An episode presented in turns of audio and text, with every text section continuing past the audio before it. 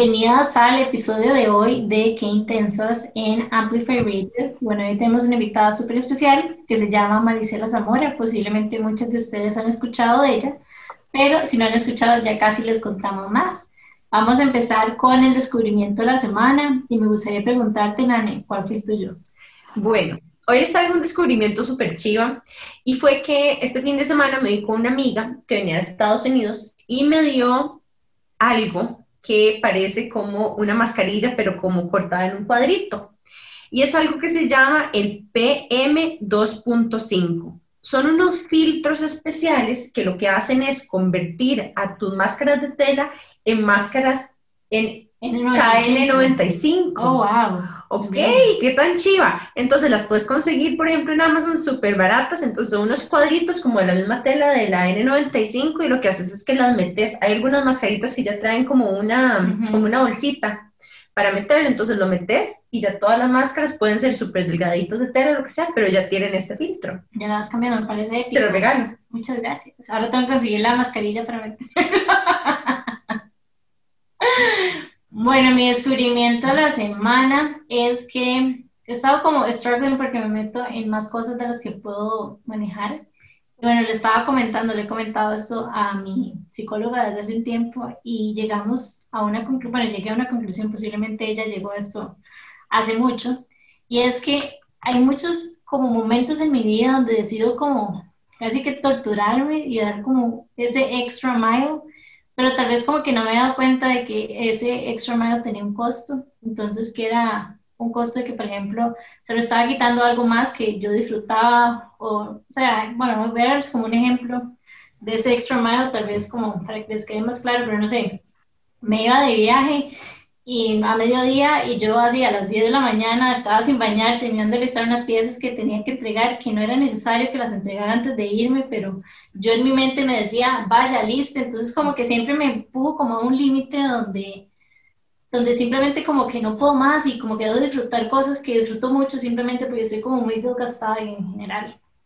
Es básicamente como ese concepto de que a veces esa como extra milla si tratamos como de implementarlo en todo termina siendo desgastante y pensar nada más que esa milla extra tiene un costo, entonces que tenemos que pensar muy bien a qué le queremos dedicar esa extra milla y que no le podemos dar esa extra milla todo. Y suena como bla, pero para mí fue como, no sé, como asociarle el hecho de que hay un costo a mi Jimena perfeccionista con ciertas cosas, de hacer ciertas cosas, fue como mind blowing y fue como refrescante y como que me ha dado permiso de, dejar de hacer cosas también, o sea, como tener un poquitito de vida más relajada hace un día. me encanta esto que estás diciendo porque de alguna forma también es como el hecho de que uno quiera excelencia en algo no significa también que tenga que buscar esa excelencia en todo, no sé si, ¿verdad? Como que hay momentos donde uno dice, bueno, en este momento voy a elegir poner esta extra mile en, no sé, mi relación de pareja y eso significa que el extra en este momento, pues, no sé, es como el muñequito, no sé, es súper nerd lo que voy a decir, pero no sé si ustedes han jugado Catán, que hay como un muñequito que uno mueve de un lado a otro, solo hay uno. Entonces, solo hay un extra que uno pueda tener. Usted decide dónde la puede poner, pero usted no puede dar el extra en todo. Y a veces intentamos, como que nos inventamos esta historia de que tenemos que llegar como a esa disque perfección, que obviamente no, no, o sea, es o sea, no se puede llegar ahí, es como, es imposible. Entonces fue como, sí, no sé, fue un ejercicio súper lindo, o fue una sesión linda con la psicóloga. no siempre se dice eso, pero esta vez fue. Y Mari, ¿cuál fue tu descubrimiento de la semana? Bueno, yo hoy leí una, estoy leyendo un libro que se llama The Originals y leí una cosa interesantísima y fue que en la Universidad de Michigan investigaron a las personas científicas, personas científicas tradicionales y personas científicas ganadoras de premio Nobel y descubrieron que las personas científicas ganadoras de premio Nobel tenían eh, o, o, algún pasado relacionado con la música, eh, con la música, con las artes o practicaban algo relacionado con las artes. Entonces, el cuadro básicamente divide lo de la investigación por el tipo de arte eh, y cuáles son donde hay más, digamos, más premios Nobel según el tipo de arte. Y lo más interesante es que las artes performáticas, las artes escénicas, es donde hay más capaz, digamos, hay más premios Nobel que han, que han sido parte o que están sus vidas las artes escénicas y que han ganado un premio Nobel. Entonces me pareció como interesantísimo porque a mí esta cosa de el, como el, la ciencia y el arte, ¿verdad? Que parecieran como, a veces uno como que en el cole le decían como, ay no, yo no soy buena para la mate, la ciencia, me voy a dedicar a las artes, pero realmente están súper cerca y que entre más cerca están, digamos, más genial se vuelve como la, la, persona que aprende ambas. Entonces, eso lo aprendió hoy y me pareció chivísimo. bueno, es un libro, estabas diciendo, ¿puedes repetir el nombre? Originals, es de Adam Grant. Adam Grant, ay sí, buenísimo este autor, Ori, Original. Ese es súper bueno de él. Y sabes que puso a pensar, y no sé ni por qué, no sé si se acuerdan como este juego que, como charadas. Siento que charadas es como una manera como súper y súper fácil como de implementar, digamos, como esa creatividad escénica en nuestras vidas y que es también súper divertido, así que quiero jugar charadas. A mí me pasa mucho que conecto con estas artes escénicas a la hora de hacer pitches y bueno, realmente a mí siempre me ha gustado ser comunicadora de hecho, eh, Mari me, es, me invitó a hablar en nosotros Women Connecting de 2018, fue a 2019. Vos sos 2019, sos del Teatro Nacional. Cada año teníamos en un teatro diferente. Entonces yo de hecho participé en uno de estos eventos súper lindos que Mari organiza que se llama Nosotros Women Connecting, son, vamos a ver si le hago justicia, son programas de desarrollo para emprendedoras que tienen un programa, un laboratorio donde ayudan y guían a diferentes mujeres a desarrollar sus emprendimientos y el evento culmina en la graduación de ellas junto con una serie de charlas de personas que pueden ser o mentoras o inspirar a, estas mujeres a continuar. ¿Es así, Mari? Es, es, más o menos así, bueno, por lo menos hasta el 2019 era así, pero básicamente es una plataforma que potencia mujeres en puestos de liderazgo, emprendedoras, políticas, mujeres en las artes, eh, y generamos programas de entrenamiento para que ellas, digamos, fortalezcan ciertas habilidades que hemos ido detectando a través de los años, que son como las que, en las que más flaquean, ¿verdad? En las que están como más débiles, eh, pero que además son fundamentales para que ellas se muevan, eh, o en el mundo político, como emprendedoras o como artistas. Entonces, pues creamos estas comunidades y tenemos estos eventos donde llega gente cool como ustedes a dar charlas a una audiencia muy grande de mujeres y hombres también que son de todo el país eh, y que llegan al evento una vez al año. Entonces, así era antes de pandemia eh, y ahora, bueno, estamos un poquito como moviéndolo a ver qué, qué onda. Y me vos fuiste, fuiste speaker en un evento de pandemia de nosotros. Aja, no, y algo que iba a decir, no sé por qué es súper random, pero me acuerdo de tu outfit, Mari, en ese evento. Era de Anita. Era de Anita, ¿verdad? Era de Anita, era Anita y Anita es una mujer de nosotras. Eh, te. Ay, demasiado bonito. Anita es una mujer increíble que además como que ha hecho una cadena muy interesante de mujeres eh, indígenas que tejen eh, y entonces ella lo que hace es utilizar esos tejidos y hacer como eh, diseños súper bonitos, les paga súper justo, elegantísimo. Es un modelo y acaba de ganar un premio en Mallorca, creo. Yo la tuve como compañera en, una, en un programa, como en una beca, y también es una persona súper, súper linda. Y fue, fue súper lindo porque me dijo que le había regalado una pieza mía. Sí. pero bueno, Mari se encarga de hacer, bueno, hacer, hacer demasiadas cosas, pero una de esas cosas es este evento chivísima que nosotros le vamos a poner el Instagram para que la sigan, que se llama Nosotros Women Connect, que hace de todo y que se ha ido adaptando al entorno dependiendo de cuáles son las necesidades de las emprendedoras y cuál es la realidad actual también. A mí una de las cosas que más me gusta también es como que cada año parecía tener como su temática, ¿verdad? Como cada año como, eh, me recuerdo que una era como emprendedoras de una manera más abierta, más general, otras eran como emprendimientos o proyectos específicamente alineados a la política.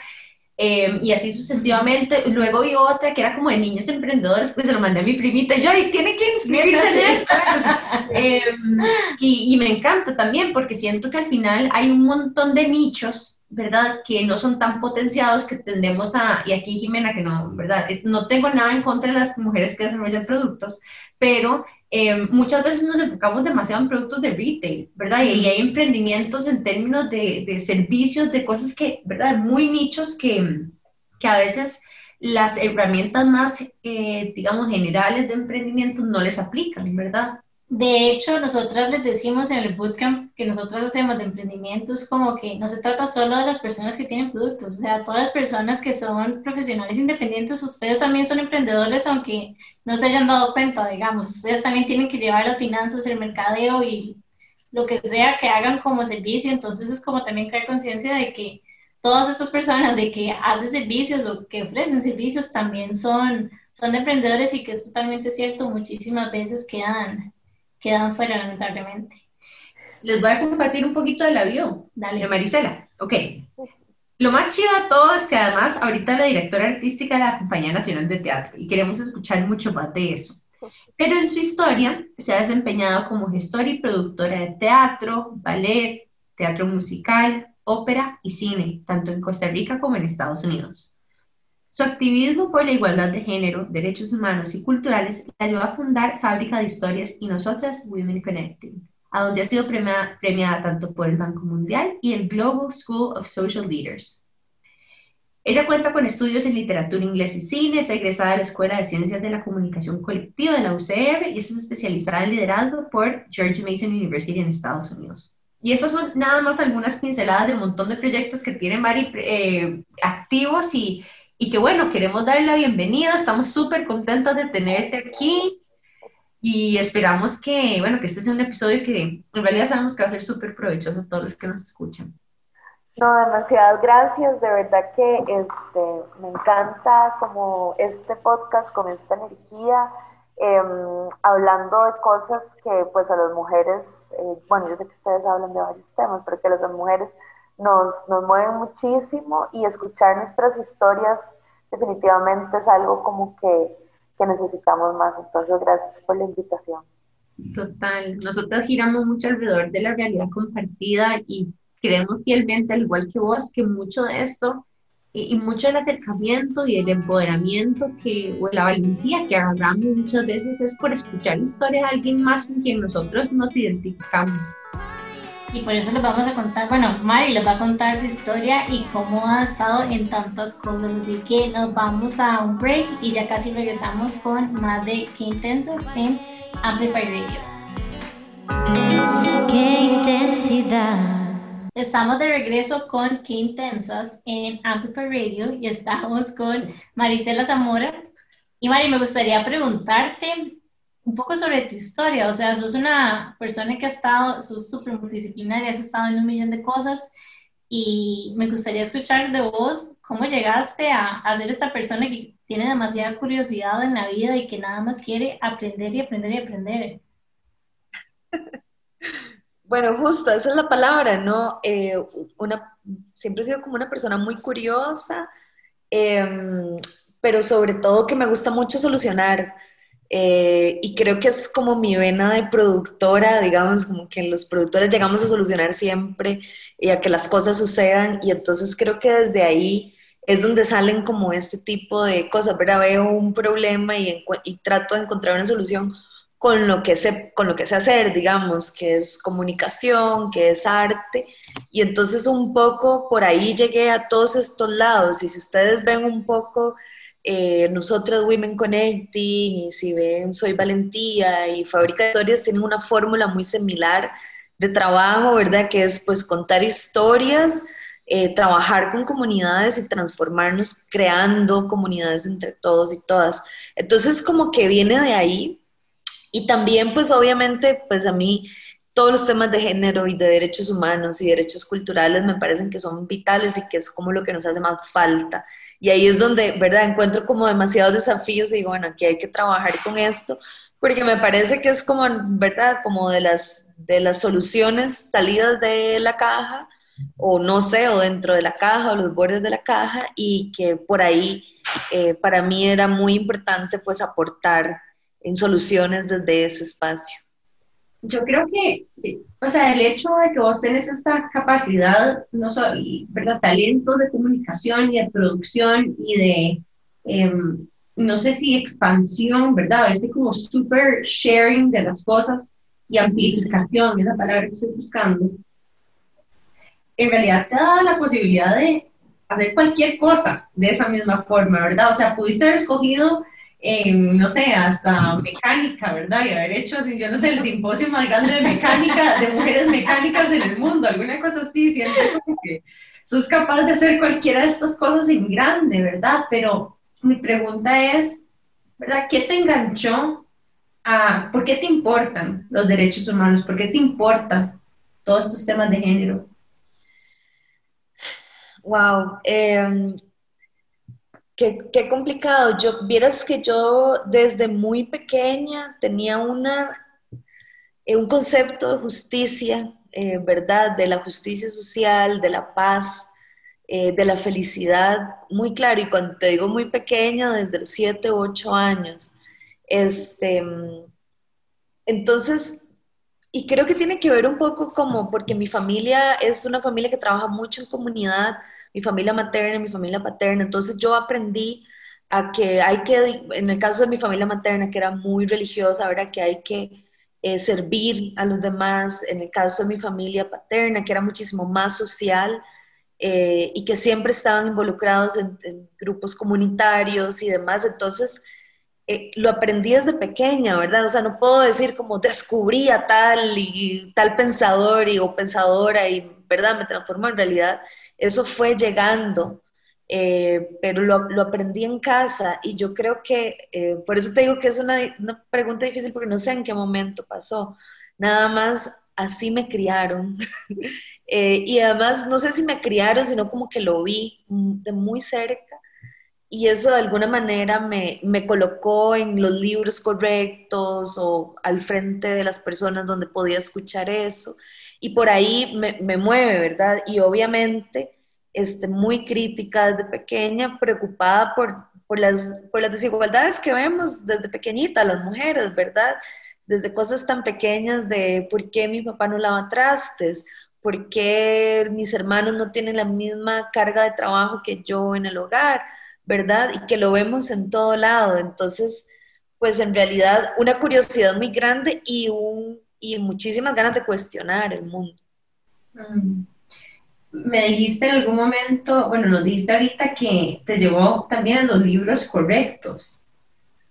Sí. ¿Verdad? Te puso enfrente esos libros. ¿Tenés alguna referencia a alguno de estos libros que haya marcado un momento de, no sé, medio de epifanía en tu vida? Sí, em, a ver, yo empecé a leer literatura, ¿verdad? Este, y literatura te estoy hablando de lo que, a lo que uno puede tener acceso de niña, ¿verdad? Que también yo no vengo de una escuela privada, entonces digamos tenía como las lecturas de las escuelas públicas.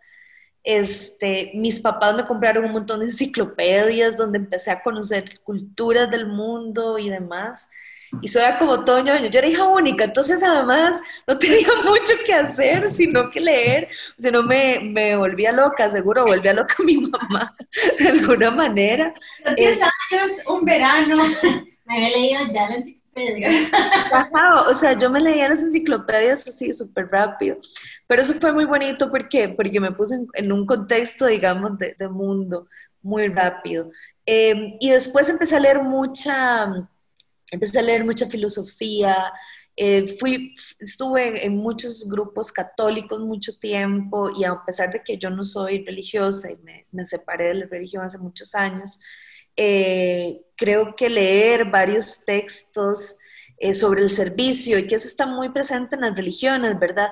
El servicio, el amor al prójimo, actuar desde unos ciertos valores.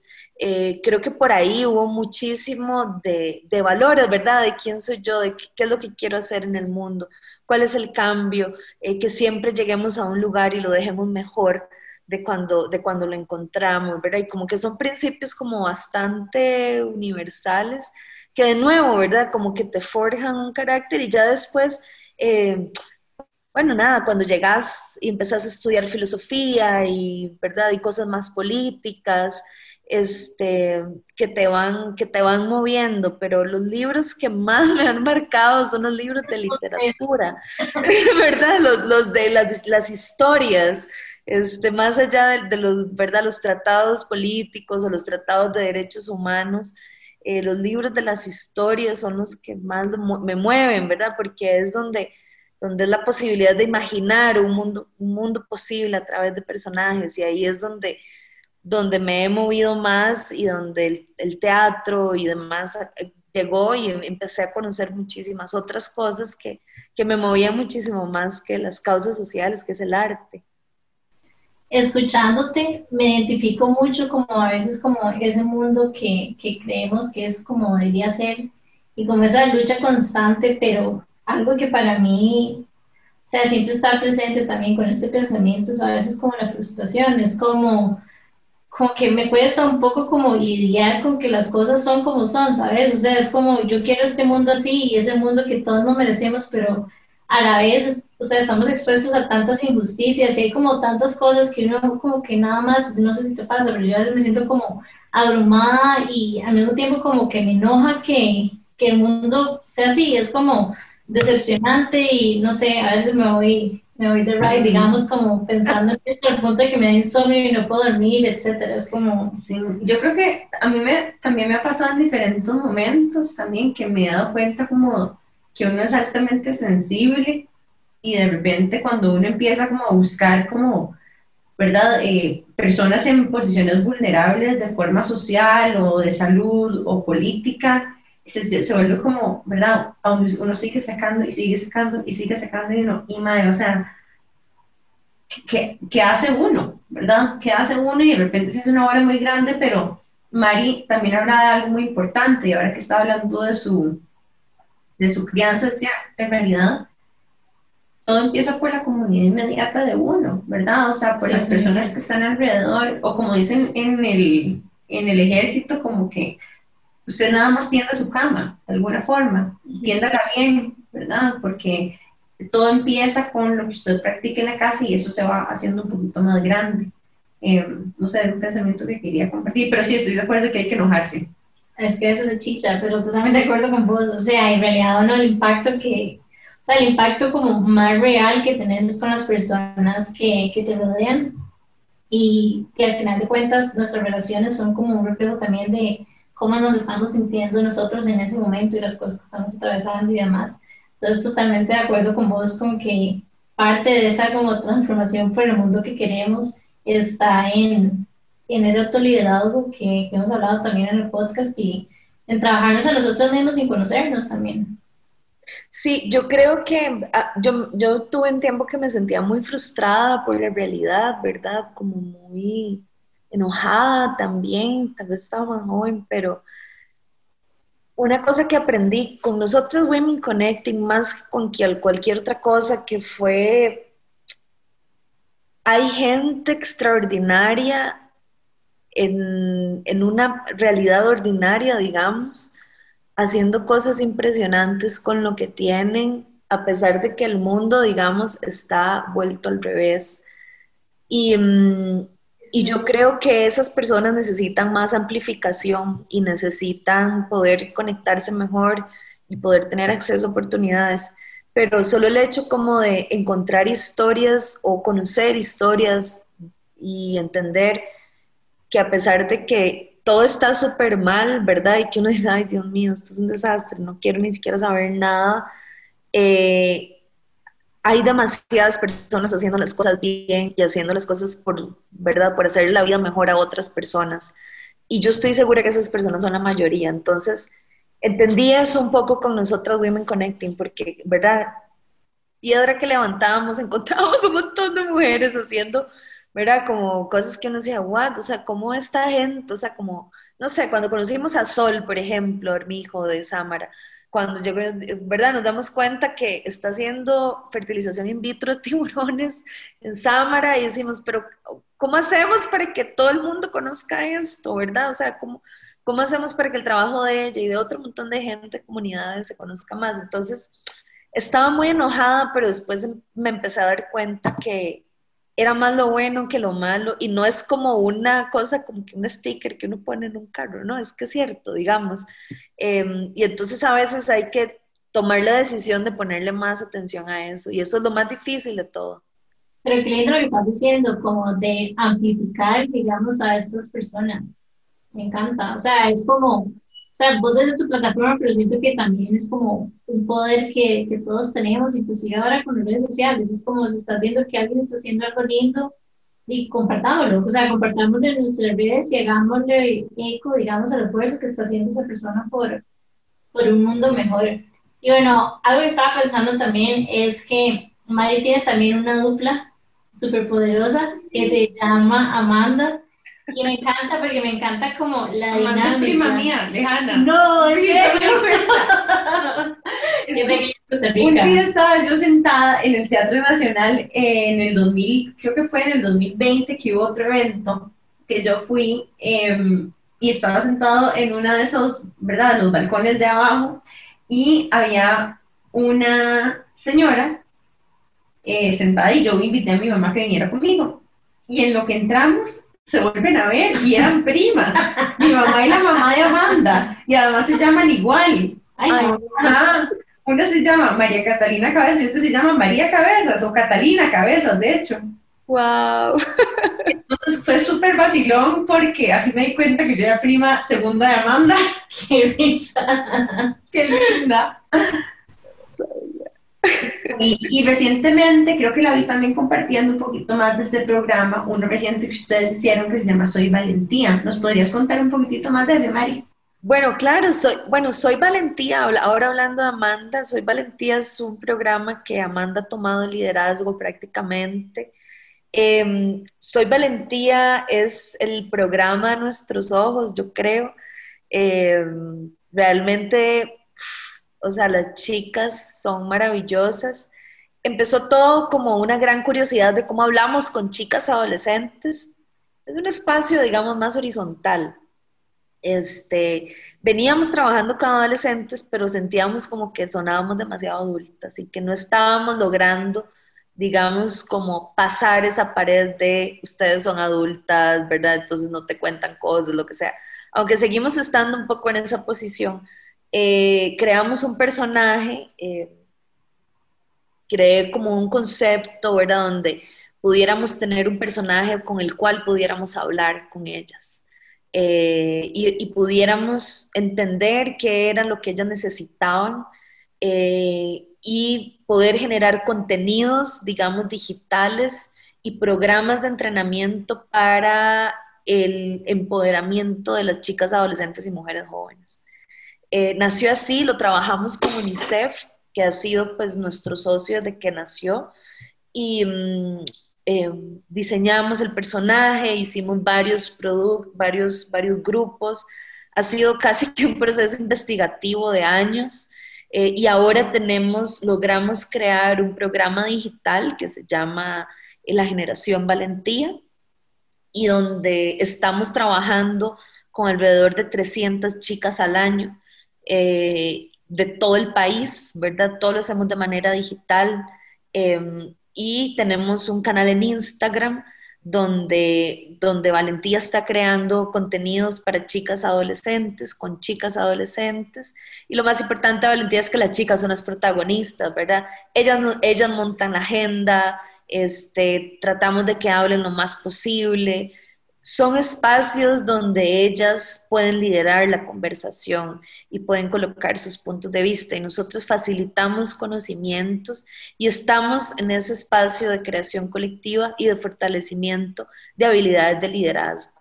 Eh, y obviamente las chicas, ¿verdad? Ya están algunas que son de cambio climático, hay otras que son más políticas, hay otras que son emprendedoras, ¿verdad? Y un poco siempre nuestra filosofía es unir a los diferentes unir a la gente muy diferente y eso, ¿verdad? También hemos tratado de, con valentía porque además creemos que entre más nos podamos hablar como diferentes, desde espacios muy diversos y podamos crear diálogos, el tejido social se va restaurando, ¿verdad? Y un poco es como colocar a las mujeres y a las chicas en, e, esa posición. Y eso es valentía, es, un programa hermoso, yo podría hablar horas, horas, horas de esto.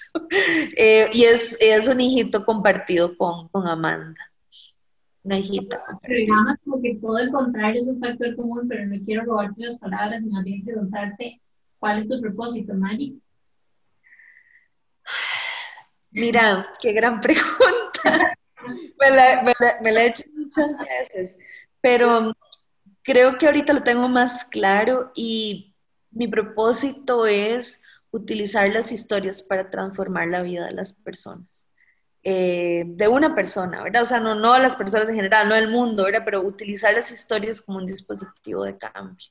Em, y creo que es lo que más me apasiona, ¿verdad? Este, y es lo, lo que busco con, con, todos estos proyectos, cómo conectar a la gente a través de la historia, a través de lo que nos une, que somos, que somos humanos, que tenemos historias similares, que, que podemos imaginar historias y podemos crear historias y podemos crear arte, podemos dialogar. Em, y por ahí anda, es por ahí anda mi propósito. Tal vez, tal vez cambie un poquito con los años. Creo que nosotras compartimos algunos elementos de eso también, pero aunque nosotras diseñamos este espacio para generar algo que se llama realidad compartida, porque nosotras así, o sea, ese es como el punto medular en el que nosotros encontramos que podemos también generar transformación. Y no solo transformación, sino que el sentimiento de no estoy sola, que para nosotros ha sido crucial, ¿verdad? Tanto Jim y yo como emprendedoras, hay muchos momentos que nos hemos sentido súper solas y, y contar las historias también es una herramienta para sentirse acompañado y sentirse menos gaslighted, no sé cómo decirlo, pero no sé si conocen este término gaslighting, que es cuando empezás a dudar incluso como de tu sanidad mental y de que si algo que vos viviste realmente pasó, empezás a cuestionarte algo que sucedió o algo que estás pensando. Y eso es un poco tal vez como de la narrativa interna de la cabeza de uno cuando uno está tomando muchas decisiones sola como emprendedora, ¿verdad? O sea, estará bien, no estará bien, ay no, fijo, me salió mal, ay no, sí, ¿verdad? O eso lo hice bien, no, seguro, no, ¿verdad? Toda esta, toda esta, este diálogo interno y todas estas voces, em, muchas veces nos damos cuenta que más que juzgarlas como buenas o malas o arreglarlo, escuchar que alguien más está pasando por algo similar puede ser sumamente poderoso. Y como reconfortante también. Y es que es demasiado cierto como lo que, está, lo que estamos hablando y es como el poder del storytelling o sea, muchas personas como que tal vez no se dan cuenta el poder que hay detrás de, de una historia y cómo es de las mejores maneras de comunicar lo que, lo que sea que queramos comunicar, ya sea como emprendedoras o como, no sé, que, estamos tratando de comunicarle algo a algún familiar, lo que sea. O sea, las historias son una gran herramienta y bueno, sos una experta y me gustaría pedirte tips, o sea, para todas las emprendedoras que nos escuchan, ¿cuáles son esos must have, digamos, que tenga una historia, digamos, que queramos contar? Para mí la número uno es que sea, de que sea una historia real, o sea, que sea de verdad. Creo que eso es importante. A veces como que la gente piensa como que hay que crearse una historia gigantesca y no, en realidad lo más importante en historia es que tiene que ser verdad. Este, y eso, y eso es fundamental, ¿verdad? Cuando estamos contando historias de nuestros negocios, cuando estamos contando la historia de nuestra marca, cuando estamos contando a la gente cómo transforma la vida, tiene que ser verdad. Eh, y para mí eso es fundamental, ¿verdad? Es como la, verdad es lo que hay que contar. Em, y ese es el, como el punto número uno, este, contar la historia como es, ¿verdad? Eh, no adornarla, ¿verdad? Como un poquito lo que ustedes me decían antes de entrar acá, ¿verdad? Como no mostremos vulnerables, seamos estratégicos, pero lo más importante es eh, que sea verdad. Eh, lo segundo más importante es que lo que nosotros, los que los emprendedores hacemos no se trata de nosotros, se trata sobre nuestra, sobre la gente que servimos. Es decir, yo le estoy solucionando un problema a la gente. Eh, nada, mi comunicación no es sobre mí, es sobre la gente que me compra. Y yo creo que eso lo perdemos de vista. Siempre decimos, uy, es, es que a mí me gusta, ¿verdad? Y es como, no, es que vos no sos de repente. Bueno, posiblemente sí, porque estás haciendo el producto, pero no sos exactamente la gente a la que le tenés que hablar. Em, y creo que entender ese segundo principio, era como toda mi comunicación jamás es sobre mí, no es sobre el producto, es sobre la persona que me va a comprar. Eso transforma la manera en cómo haces tu comunicación, cómo contás tu historia. Y lo tercero para mí es cómo conocer a tu audiencia, ¿verdad? Conocer a, a la gente que te compra y tenés que conocer muy bien tu producto, para quién es y conocer a la gente, qué le gusta, qué le molesta, por dónde va, dónde come, o sea, dónde va al cine, ¿verdad? Porque la historia cambia eh, y, y, dejarnos la idea de que nuestro producto es para todo el mundo, ¿verdad? Y que tenemos que buscar quién es esa persona eh, y cuál es esa historia que va a resonar con esa persona, yo creo que es fundamental.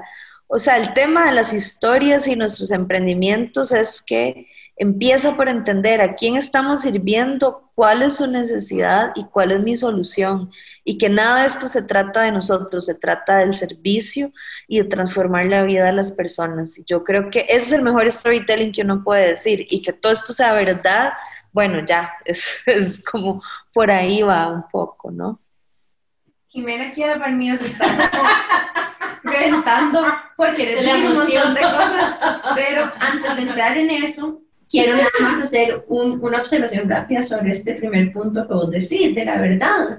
Y es algo que una de nuestras autoras preferidas, Brené Brown, habla muchísimo, que ella habla del segundo acto, ¿verdad? No sé si ustedes han escuchado en, en creo que es Rising Strong, donde ella dice que muchas veces, ¿verdad? Ya pasamos el punto donde entendimos que las historias pueden mover a las personas. Pero tendemos a incluso querer contar las historias de éxito como, em, bueno, estaba en esta situación y luego algo me pasó, pero me levanté súper bien y ya. Y pasamos más tiempo pues, contando lo que pasó previo a la caída y cómo nos levantamos y no le dedicamos suficiente tiempo a esa escena en el medio que fue donde estábamos literalmente, digamos, con las rodillas cholladas, eh, ¿verdad? Teniendo, pasando un muy mal rato. Y ella dice que ahí es donde está de alguna forma la cañita, ¿verdad? La valentía de contar nuestra historia y contar la verdad la historia que la verdad, digamos, tiende a veces a omitir esas partes más incómodas.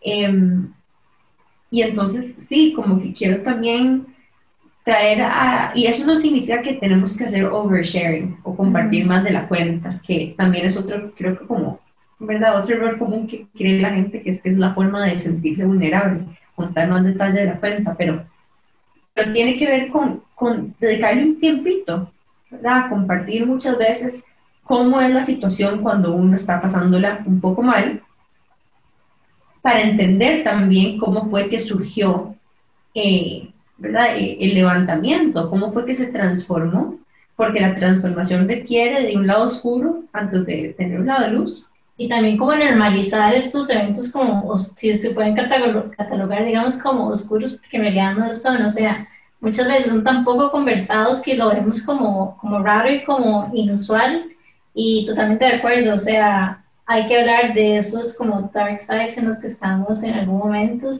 y estaba que explotar la emoción porque, o sea, yo no les puedo explicar lo importante de lo que está diciendo Mari, o sea, nosotros como emprendedores existimos para las otras personas, no existimos para nosotros, nosotros estamos para crear un servicio, un producto que satisfaga la necesidad y los trabajos de nuestros clientes, y eso muchísimas veces en los emprendimientos como que como que no hay una conexión, o sea, como que muchísimas veces no nos sentamos a analizar realmente qué es lo que ellos necesitan y terminamos como proyectándonos, es como de los errores más comunes, digamos, en los emprendimientos. Entonces, nada más como que quería leer con estas palabras maravillosas que acaba de decir Mari, que nosotros las decimos siempre las emprendedoras del bootcamp, y es que en serio lo importante de, bueno, primero contar historias y segundo estar ahí como con este mindset de, de servicio hacia las personas que compran nuestros servicios o productos. Demasiado importante. Y bueno, nos vamos a ir a un break y ya casi seguimos con esta conversación tan inspiradora. y bueno, seguimos con Qué Intensas después del corte comercial. Qué intensidad Hola, hola, y bueno, estamos de vuelta hoy con Marisela Zamora en nuestro programa Qué Intensas, aquí por Amplify Radio, y justo estábamos hablando, bueno, de un montón de temas súper interesantes alrededor de la comunicación, del storytelling, de la importancia del storytelling en el contexto de los negocios y los emprendimientos y, y cómo podemos utilizar las historias personales también para articular un propósito eh, con intención de servicio. Y que eso es lo más importante a la hora de comunicar nuestro mensaje, nuestra propuesta de valor hacia afuera. Pero a mí hay una pregunta que me gusta hacer de vez en cuando a las emprendedoras o a las personas que nos visitan en el podcast y es, Mari, ¿alguna vez te han dicho que sos una intensa? Miles de veces, todo. Todos los días. secreto.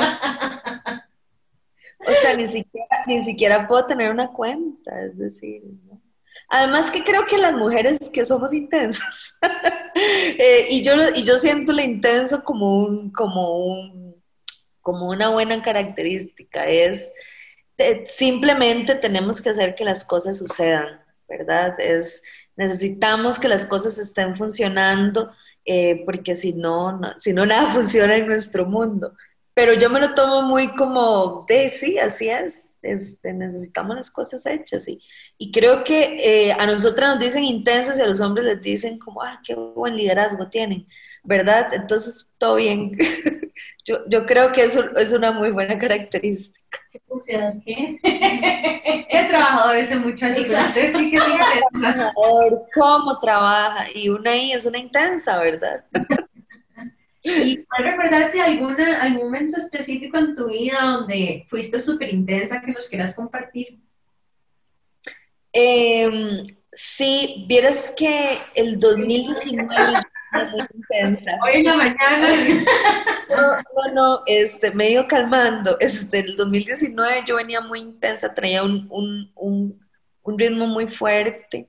Eh, estaba ya en contra de mi salud eh, y yo creo que que mm, me haya calmado la pandemia fue algo que yo necesitaba en mi vida eh, para un poquito lo que decía Jimena antes, ¿verdad? Como no dar la milla extra en todo. Me ha costado muchísimo, ¿verdad? Es un proceso de, de mucha lectura, de mucha, de, ¿verdad? De, de, estar tranquila, de que no se va a acabar el mundo. Eh, pero sí, venía, venía muy intensa en el 2019, traía una agenda que no, que era inmanejable para mí. Em, y el 2020 puse las barbas en remojo. ¿eh? Y vamos a ver, porque es algo que estoy segura que muchísimas de las personas que nos escuchan se van a sentir identificadas como con esta intensidad. Pero me gustaría preguntarte, ¿qué hiciste para hacer ese cambio? Porque yo, me, o sea, yo he hecho esa como narrativa muchísimas veces mi vida de como, no, no, ya, tengo que tomarme un break, tengo que parar, tengo que yo no sé qué. Pero al final de cuentas, como que termina en nada. Espero que después de mi, de mi cita como psicóloga, bueno, en realidad como que estaba reflexionando cuando estoy como más consciente, cuando estoy dando como esa milla extra, como que lo pongo en pausa y cuestiono como, ¿es esto necesario? Y así, pero bueno, me gustaría preguntarte... Para traducirle todas, Jimena terminó la maestría y no, no había pasado un mes y se No, no pasó nada, o sea, fue como terminamos el lunes y yo el miércoles ya estaba en clases, o sea, fue una locura total y ha sido como, o sea, me encanta, pero, o sea, es como no puedo ya. O sea, la pregunta concreta es, ¿cómo le baja uno un par de rayitas a la intensidad? Eh, a ver, yo creo que, vamos a ver, yo tengo muy claro que esto tiene que ver con una serie de cosas que yo tengo que solucionar como persona. Entonces lo que les puedo decir es que estoy aprendiendo, eh, que sí, estoy con vos, Jimena, estoy aprendiendo es, es, difícil, ¿verdad? A veces este, simplemente tengo que, me obligo a parar o tengo personas a la par, por dicha, que me dicen, ya, Mari, por favor, descanse o ya, necesitas esto. Y yo ya tengo como el, el ya, ya, tengo como el, ¿verdad? El warning sign, que ya, ya entiendo cuándo tengo que frenar. Eh, yo, yo creo que que es un trabajo en proceso y si me descuido entro otra vez en esto, ¿verdad? Entonces, tengo que hacer diferentes cosas y, tengo que ir trabajando y, leo algún, ¿verdad? Como muchísimas cosas de organización, de, de ansiedad, ¿verdad? De cómo manejar todo esto.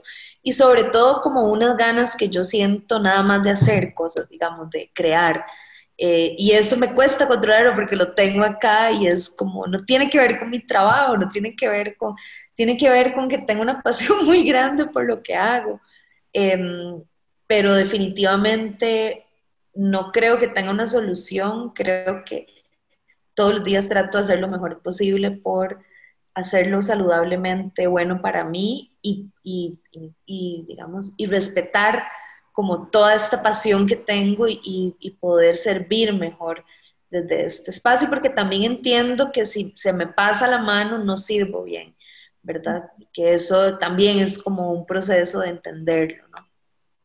Yo les voy a contar mi, bueno, les estoy contando como toda mi cita de la semana con la psicóloga. Pero, tranquila, que aquí.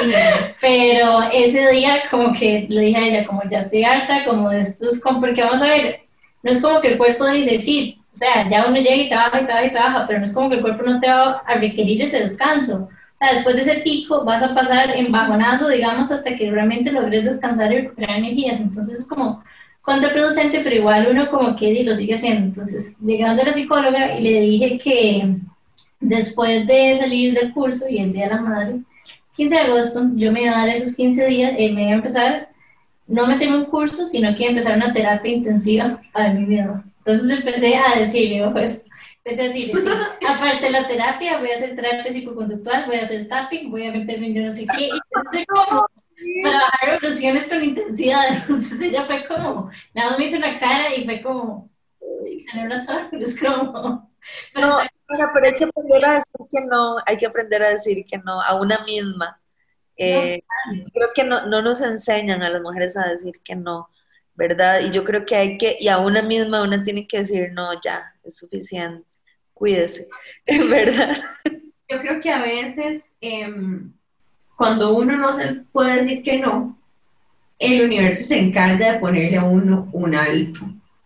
y, si, uno, si uno es suficientemente también conectado y dichoso, uno dice, puña, esta vara se me cayó, ¿verdad? O este proyecto, ¿verdad? Cerró, lo que sea. Y hay un duelo, pero al mismo tiempo uno dice, es que obvio, lo debía haber hecho antes. En realidad, no sé si a ustedes les ha pasado, me pasó recientemente, que fue como, dice, obvio, o sea, yo debía haber dicho que no antes, me ha pasado en diferentes circunstancias que al final es una forma de poner límites, ¿verdad?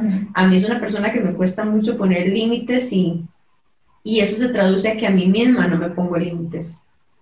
Epifanía. Conecto muchísimo con lo que, con lo que estás diciendo. Qué bajado. O sea, como que abrazo personalmente muchísimo como mi intensidad y me siento muy auténtica cuando estoy como con ese rush, pero también tengo que entender que hay un costo, porque vamos al inicio y que muchísimas veces termina afectando mi salud. O sea, mi, mi salud y termino poniendo en segundo plano, digamos, otro montón de cosas que son importantes para mí, pero que simplemente no, no puedo con todo.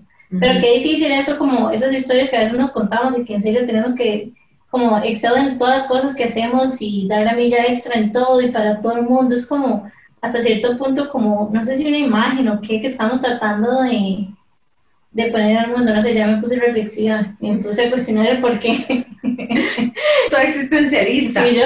Em, bueno, yo sí les quiero comentar que em, desde mi perspectiva, yo recientemente vine de un spree súper intenso de, de todo, ¿verdad? De viaje, de trabajo, de arreglar la casa, de una serie de cosas muy positivas que se sintieron en el momento, pero que em, traté de tener mi cumpleaños como un rito de pasaje de alguna forma, ¿verdad? Como marcarlo como a partir de ese momento algo, necesito que algo cambie, porque em, ya, o sea, estaba súper mal de las intolerancias alimenticias, todo me caía mal cuando comía, y eso para mí es una señal súper importante. Cuando yo cuando yo estoy como emocional o psicológicamente abrumada o inestable, se me manifiesta en el sistema gastrointestinal. Otro día podemos entrar en por qué, pero para resumirles, los neurotransmisores del cerebro también existen en el sistema gastrointestinal, pero entonces está súper conectado, se llama el gut-brain axis.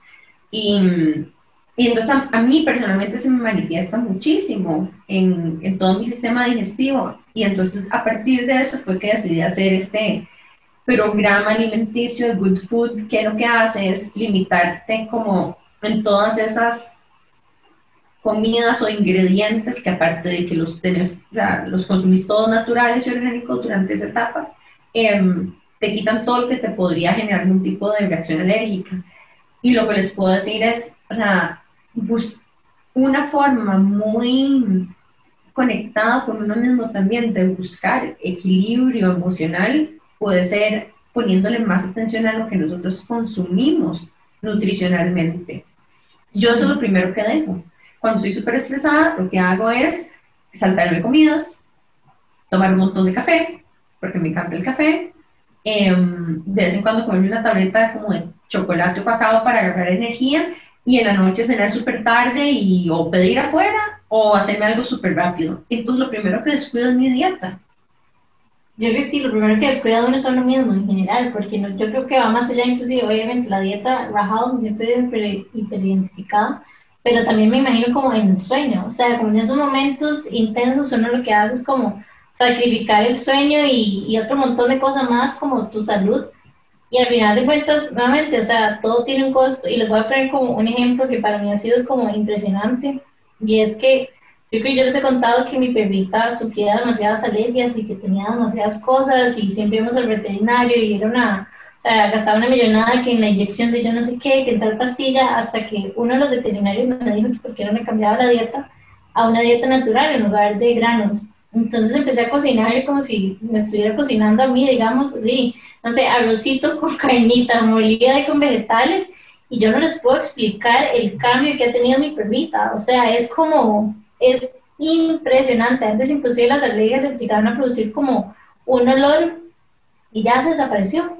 O sea, y todo fue con, o sea, le hicimos otra serie de cosas, pero la alimentación ha sido como lo más importante y es increíble el cambio y en tan poco tiempo. Entonces como que estos días me he puesto como a reflexionar.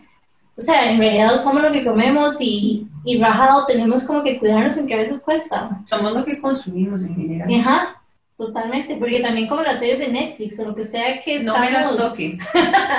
eso no cuenta, eso no me impacta. Puedo ver una serie de terror antes de irme a dormir y no pasa nada. No puedo con las series de terror, así que no, no las acompaño en eso.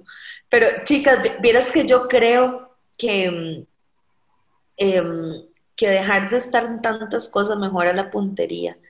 Este, y eso me tocó aprenderla la brava estos seis meses que llevo trabajando en, en la compa, ¿verdad? Y es que con tan poquito tiempo, ¿verdad? Y con recursos tan limitados, una tiene que casarse con una cosa eh, y hacer, y lo, lo, perfecto es enemigo de lo posible. Em, y vieras que eso a mí me ha dado como una enseñanza muy grande de, de que a veces, ¿verdad? Como hacer las cosas un poquitito más controladas o menos, nos mejora mucho la, la puntería y por tanto el impacto podría ser más grande. Puede que esté 100% equivocada, pero creo, considero que por ahí debe andar el secreto. Y me encanta, lo voy a tomar a full, me parece una súper enseñanza para este final del episodio, pero el enfoque también, ¿verdad? O sea, poder enfocarnos en una cosa y regalarle nuestra atención a algo hace que eso salga mucho mejor, ¿verdad? versus cuando estamos en muchas cosas que nuestra atención está dividida. Y eso es uno de los principios de la meditación también, ¿verdad? La atención plena. Entonces, hasta cierto punto también, gracias por ese recordatorio de el mindfulness en lo que estamos haciendo y queda como apenas porque ya estamos casi que terminando episodio, entonces es como ese recordatorio poderoso de en qué estamos, en qué estamos enfocando nuestra energía y que estamos decidiendo, digamos, cómo priorizar. Muchísimas gracias, Mari. Me encantó el episodio que tuvimos hoy y sé que tienen demasiadas como lugares donde pueden encontrarte. Me gustaría que nos contaras un poco más sobre los programas que tenés en este momento y las redes sociales donde te pueden encontrar también. Sí, bueno, nada, en redes sociales estamos como nosotras Women Connecting, en todas las redes sociales, en Twitter, en Instagram, en Facebook. en LinkedIn, este, y en Soy Valentía, estamos en Instagram para las chicas que quieren seguir a, Valentía, que es eh, pues una chica valiente que quiere cambiar el mundo. Eh, y me pueden seguir a mí, Marisela Zamora, en todas las redes sociales, con Y y con S, Marisela Zamora. Este, y la Compañía Nacional de Teatro, obviamente, este, abrimos temporada en agosto y vamos a tener buen teatro un ratito, eh, después de haber tenido el teatro cerrado por la pandemia. Entonces, estoy muy contenta. Eh, y entonces, si quieren seguir a la Compañía Nacional de Teatro, igual en todas las redes sociales.